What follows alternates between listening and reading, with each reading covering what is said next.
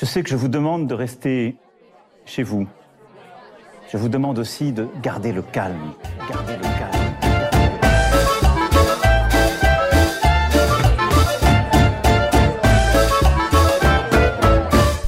Bonjour à tous, vous écoutez Jeunesse confinée. Comme vous le savez, depuis le 17 mars dernier, la France est plongée dans une réalité bien singulière.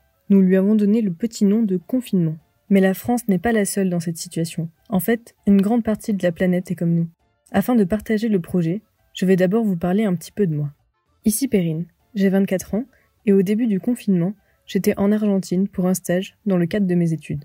Cette situation exceptionnelle m'a poussé à rentrer en France et à remettre mes plans à plus tard. C'est alors que j'ai commencé à réfléchir à tous les enjeux que cela allait représenter pour la jeune génération, pour tous les stagiaires qui devront abandonner le projet qu'ils avaient mis des mois à mettre en place, pour les lycéens qui devront faire des choix décisifs dans un moment aussi peu propice à la projection, pour les nouveaux diplômés à la recherche de leur premier emploi à une époque où rien n'est certain, et j'en passe bien sûr. Plus tard, je me suis mise à imaginer quels pourraient être les différents scénarios post-confinement. Les changements imposés par le Covid-19 seraient-ils bons, mauvais?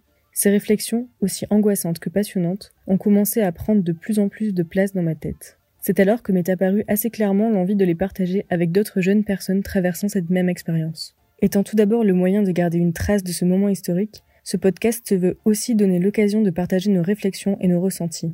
Qui sait, peut-être que c'est dans nos remises en question de confinement que se construira le monde de demain. Pour cela, nous allons partir à la rencontre, virtuelle bien sûr, de la jeunesse confinée de 2020.